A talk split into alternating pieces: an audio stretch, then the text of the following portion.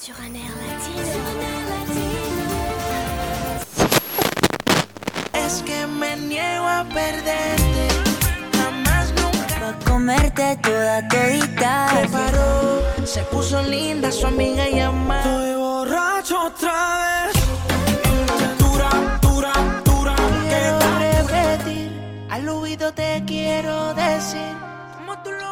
Salut le Latino Gang, ici Nessé Camille, étudiant en journalisme, dopé au reggaeton et amoureux de l'Amérique latine. Alors cette semaine, on commence large avec une actu qui concerne toute l'Amérique latine. Camille, tu peux nous parler de l'étude sur les différences d'espérance de vie? Ouais, bien sûr, donc c'est un article scientifique qui est sorti dans Science Nature. Bon, en vrai, euh, on l'a pas lu, hein, on a juste lu le résumé d'El País, on n'est pas scientifique non plus. Ouais, ouais, faut pas abuser non plus. Hein. Cette étude, elle a été menée sur 363 villes d'Amérique latine et en fait, elle analyse euh, les inégalités d'espérance de vie dans les pays concernés. Ok, et dans les faits, ça raconte quoi? Bah, en fait, dans un même pays, euh, ils se sont rendus compte qu'il y a de grosses disparités entre les villes de ce pays. Et pour donner un exemple, au Brésil, euh, donc à Manaus, qui est une ville du nord le long de l'Amazone, les femmes, par exemple, elles ont une espérance de vie de 77 ans, alors que dans une autre ville du Brésil, qui est euh, Florianopolis, une ville du sud, leur espérance de vie, elle peut aller jusqu'à 82 ans. Sinon, encore un exemple, euh, en Argentine, donc euh, dans la capitale Buenos Aires, l'espérance de vie, elle est beaucoup plus haute, donc 73 ans à peu près, que dans le nord du pays, où il y a pas mal de morts, euh, notamment à cause de maladies, Mhm. où ça peut aller jusqu'à enfin seulement 69 ans, quoi. D'accord. Et c'est ça, c'est à cause des maladies ou il y a d'autres facteurs, d'autres explications qui expliquent cette différence? Alors, les maladies, c'est pas du tout le plus important en vrai. Ce qui compte vraiment, c'est la violence.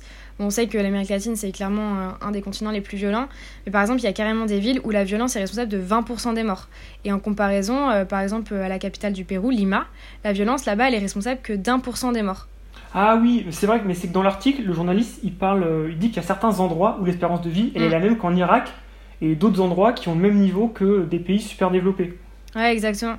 Et après, euh, les auteurs de l'étude, ils rappellent aussi que dans une même ville, euh, il y a aussi parfois d'énormes différences.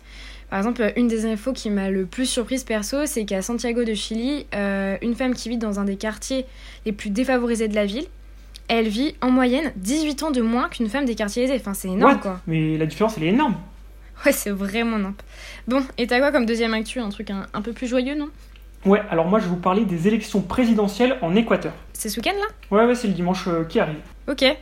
Euh, alors pour faire un petit rappel, entre 2007 et 2017, c'était Rafael Correa président, donc un président de gauche euh, progressiste qui a fait pas mal de réformes dans le pays. Il a notamment changé la constitution, il a Mhm. donné beaucoup de pouvoir à l'État dans l'économie. Bref, en bien sûr. 2017, euh, c'est, euh, il peut plus se représenter, donc c'est son petit poulain qui se présente à la présidentielle, Lénine Moreno, qui était son vice-président entre 2007 et 2013. Et donc tout le monde se dit, bon, bah, il, va faire, euh, il va continuer à faire la même chose que Correa.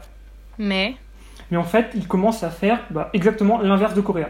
Grosse politique néolibérale et embrouille avec son parrain politique. Mais c'est à cause de ces réformes-là qu'il y a eu des émeutes en 2019. Ouais, entre autres, euh, c'était à cause de ça, il y avait une grosse augmentation qui était prévue du prix de l'essence, euh, plus 125%, et pas mal de mesures Wow. d'austérité, comme la réduction du budget de l'éducation de 25%. Ok, ok. Et cette année, c'est qui les challengers? Ah bah alors évidemment, il y a le nouveau petit poulain de Correa. Euh, lui, il fait campagne carrément avec un carton géant de euh, grandeur nature de. What? Euh, parce qu'en fait, l'ancien président, il est en Belgique et il peut pas rentrer au pays parce qu'il a été condamné et s'il rentre, il va en prison.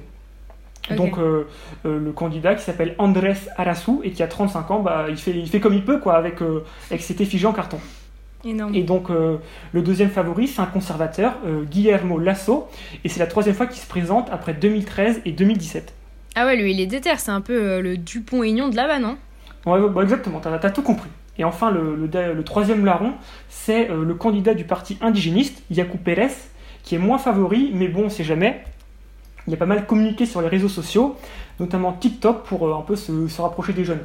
Un peu à la technique euh, jeune et dynamique de Macron. Ouais, on peut, on peut un peu dire ça, ouais. Et sinon, il y a que des mecs qui se présentent? Il n'y a pas que des mecs, mais c'est pas loin parce qu'il y a 15 hommes et une seule femme, euh, Jimena Peña, donc c'est pas la grosse folie. Ok, ok. Bon, bah, affaire à suivre, quoi. Exactement. Bon, et c'est toi qui fais euh, la dernière actu, c'est ça? Tout à fait. Et donc, voilà, celle-là, c'est ma préférée. Je pense que tout le monde va kiffer. J'avoue que tu m'as parlé de lait concentré sucré et d'insultes, j'ai pas trop compris. T'inquiète, je vais tout expliquer depuis le début. Donc, euh, cette semaine, il y a un média en ligne brésilien, Metropolis, qui a publié une- les dépenses alimentaires de l'État brésilien. Donc en 2020, Ok. l'État brésilien il a dépensé à peu près euh, 270 millions d'euros en achat de nourriture. Et ça sert par exemple à nourrir l'armée. Bon, jusque-là, euh, rien d'incroyable. On se calme, on se calme, t'inquiète, ça arrive.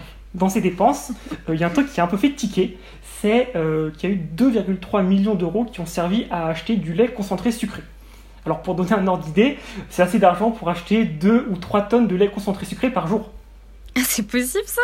Ça fait vraiment beaucoup, hein Ouais, ouais, c'est pas mal et euh, ça me fait trop rire. Euh, ça a vraiment beaucoup fait réagir sur les réseaux sociaux. What? Parce que le président, le président Bolsonaro, il s'est vanté plusieurs fois d'être un homme euh, simple, parce que le matin, pour déjeuner, il prend du pain et du lait concentré sucré. Donc, euh, bah, il y a pas mal de gens qui l'ont accusé, pour rire évidemment, d'être à l'origine de ces dépenses élevées en, en lait concentré sucré. Et comment il a réagi? Alors bah, là, c'est l'aspect le plus comique de l'histoire, et en même temps, c'est bon, vraiment pas très rassurant, parce qu'il a dit, je cite, euh, je cite une partie parce que c'est assez violent, ces boîtes de conserve, elles sont pour vous, la presse, pour vous les foutre dans le cul. Ah ouais, d'accord. Pas dans la bulle, mec. Ouais, c'est un peu violent. euh, Enfin, je sais pas, imagine Macron qui, qui dit ça aux journalistes. Bref, c'est n'importe quoi. Mais en vrai, je sais pas si tu te souviens, mais euh, il y a eu un moment où Macron il avait fait la leçon à un journaliste du Figaro au Liban. Et euh, on a revu ce moment euh, en cours la semaine dernière et c'est c'est assez choquant aussi. Hein. Ce que vous avez fait là, compte tenu de la sensibilité du sujet, est irresponsable. Irresponsable pour la France et grave d'un point de vue déontologique. Vous m'avez entendu défendre les journalistes, je le fais toujours, mais je vous parle avec franchise. Ce que vous avez fait est grave, non professionnel et mesquin.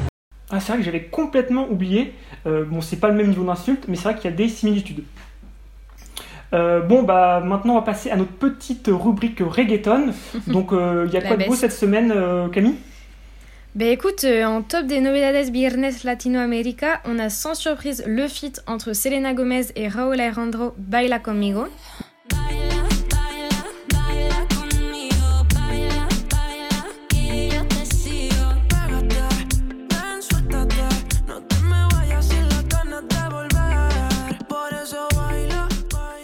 Dans un style entre l'américain et le latino, c'est vraiment pas mal. Ouais, carrément, ça fait euh, plaisir d'entendre Selena Gomez chanter en espagnol.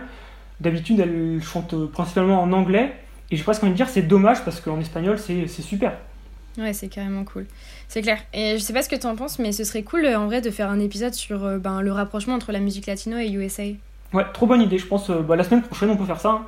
Vas-y. Sinon, il y a aussi Maluma qui a sorti un nouvel album de 7 chansons, donc Siete Días en Jamaica.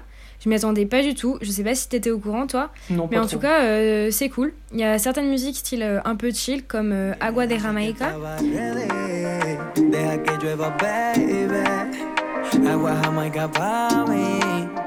Entre tu cuerpo encuentro vida. Te haré todo lo que me pidas. Una noche de sexo que nos. On se projette bien dans les îles. Enfin, bonne ambiance, c'est sympa. Ouais, bah, pour moi, ça, c'est ce type de chanson. Et il y en a une autre, c'est Peligrosa. C'est du classique Maluma, euh, Mm, que ce soit au niveau de la voix, des instrus. Euh, il a déjà fait ça et ça marche super bien. C'est assez agréable à écouter. Donc, euh, ouais, ouais, ça, ça passe bien. Après, euh, en vrai, il a aussi amené pas mal de, de sonorités reggae dans certaines de ses chansons et c'est assez rafraîchissant. Par exemple, dans Tonica, il fait un feat avec euh, Ziggy Marley et ça fonctionne très bien. Ah, ah, y suena la música. Sentimos la química. Un trago con tónica y se le quita. C'est vrai qu'on on oublie assez souvent, mais quand même, dans reggaeton, il y a le mot reggae. Donc, euh, bon, ça, ça change quoi. En plus de tonnes. Bon, moi, c'est un peu comme euh, Romeo Santos qui, qui a amené un peu des sonorités type bachata dans ses chansons, comme par exemple Imitadora.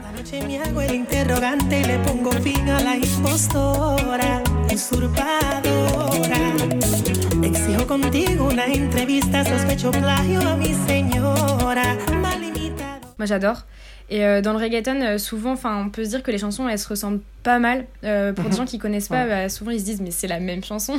Donc euh, quand un artiste ramène un peu de nouveauté ou emprunte des rythmes à un autre style de musical, je trouve que c'est c'est toujours agréable. Ouais, vraiment. Puis moi je trouve que là, ces clips, il a tout donné, ça met du baume au cœur quoi. Genre je sais pas si tu les as vus, mais grand soleil, palmier, plage, vacances, ça donne envie. Le mec nous vend carrément du rêve. C'est c'est ouf.